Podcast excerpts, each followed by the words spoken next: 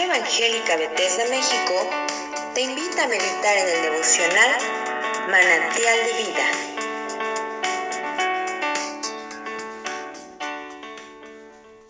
Buenos días, soy el pastor Rafael Monroy y te invito a que en esta mañana me acompañes a que juntos reflexionemos acerca del capítulo 8 del libro del profeta Isaías.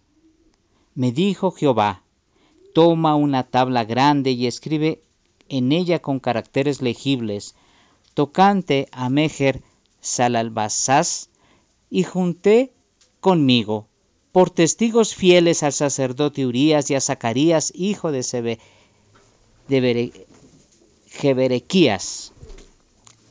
Y me llegué a la profetisa, la cual concibió y dio a luz un hijo. Y me dijo Jehová, ponle por nombre Maher Salal Hasbaz, porque antes que el niño sepa decir, Padre mío y Madre mía, será quitada la riqueza de Damasco y los despojos de Samaria delante del rey de Asiria.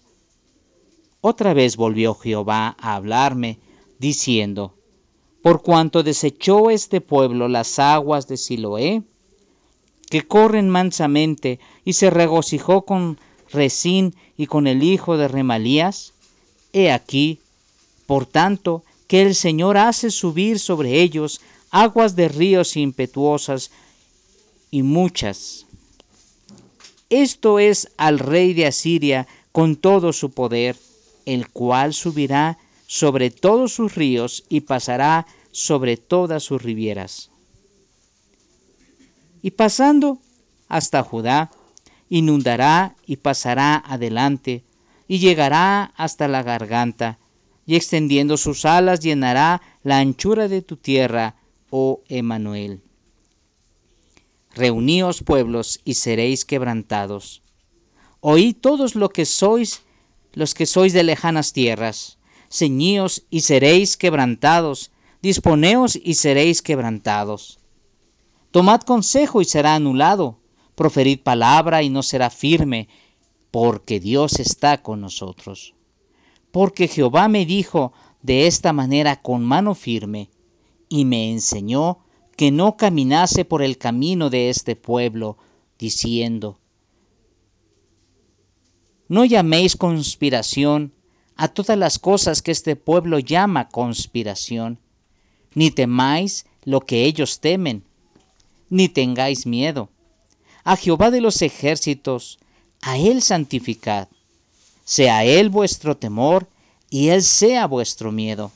Entonces Él será por santuario pero a las dos casas de Israel por piedra para tropezar, y por tropezadero para caer, y por lazo, y por red al morador de Jerusalén.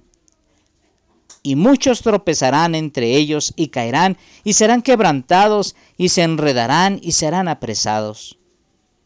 Ata el testimonio, sella la ley entre mis discípulos. Esperaré pues a Jehová, el cual escondió su rostro de la casa de Jacob, y en él confiaré. He aquí, yo y los hijos que me dio Jehová somos por señales y prodigios en Israel, de parte de Jehová de los ejércitos, que mora en el monte de Sión. Y si os dijeren, preguntad a los encantadores y a los adivinos que susurraban hablando, responded, ¿no consultará el pueblo a su Dios? ¿Consultará a los muertos por los vivos? A la ley y al testimonio, si no dijeren conforme a esto, es porque no les ha amanecido. Y pasarán por la tierra fatigados y hambrientos. Y acontecerá que teniendo hambre se enojarán y maldecirán a su rey y a su Dios, levantando el rostro en alto.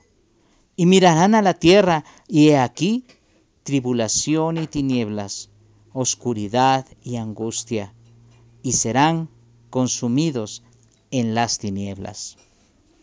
En este capítulo 8, el Señor habla de una manera que tal vez no esperamos. el Señor le dice y le da instrucciones específicas a Isaías, en donde le dice que tome una tabla grande y que escriba con caracteres legibles, esto es, con escritura legible, con claridad, con palabras que se entiendan. Y entonces le da la ordenanza que empiece a escribir todo lo que va a acontecer. Por señal en ese tiempo se dice que, que va a tener un hijo y que ese hijo antes de que diga o pueda hablar y decir Padre mío y Madre mía, será quitada la riqueza de Damasco y los despojos de Samaria delante del rey de Asiria. Esto es, que significa que cuando ese niño hable, entonces sucederán acontecimientos que Dios está anticipando que va a hacer. Pero él habla acerca de su pueblo, este pueblo que desechó desechó, como dice aquí en una figura, los ríos que corren mansamente. Esto es, desechó el tiempo de paz, desechó la bonanza, desechó a su Dios, el cual los llevaba por un manso, eh, eh, por un remanso eh, de paz, por un río apacible. Y toma esta figura para decir, y en cambio prefirieron los ríos caudalosos, esto es, en cambio prefirieron el señorío de un rey, el señorío de los hombres, el cual era impetuoso. Dice, reuníos pueblos y seréis quebrantados.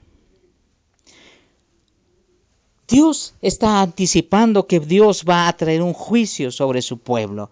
Y por eso la exhortación es que teman y que tomen el consejo de Dios, no el consejo de los hombres, porque el consejo de los hombres va a ser anulado. Su palabra no va a ser firme, porque Dios no está con ellos. Sin embargo, el Señor dice que Él eh, con una, de, una, de una manera, con mano firme, le dijo, no camines por el camino de este pueblo. No nos dejemos contaminar por todas las cosas que en este mundo la gente va diciendo. Esto significa que nosotros no debemos llamar a todo lo malo malo y a todo lo bueno bueno. En este tiempo hay muchas malas actitudes que ha tomado la gente, malas decisiones, y a lo bueno le llama malo, y a lo malo le ha llamado bueno. No nos hagamos una con ellos, eso nos exhorta el Señor a través del profeta Isaías. No nos hagamos una con ellos, sino al contrario, nosotros tampoco tengamos temor de lo que ellos temen.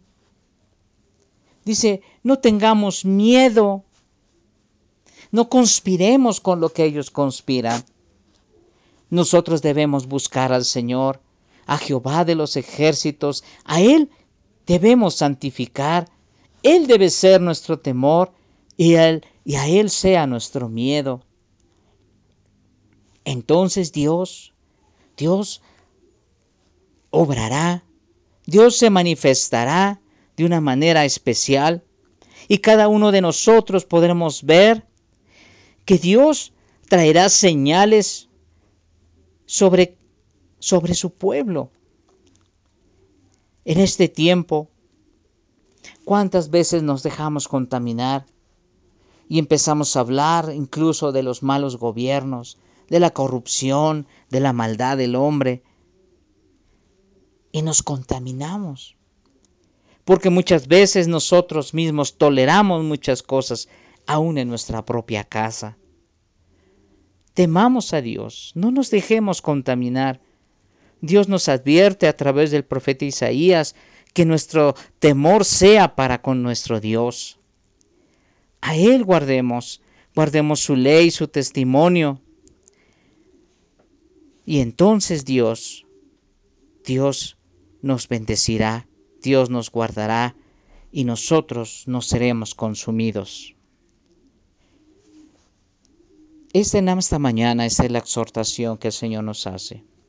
Tengamos cuidado, prefiramos mejor el gobierno de nuestro Dios al señorío de este mundo. Si este devocional es de bendición para tu vida, compártelo con otros.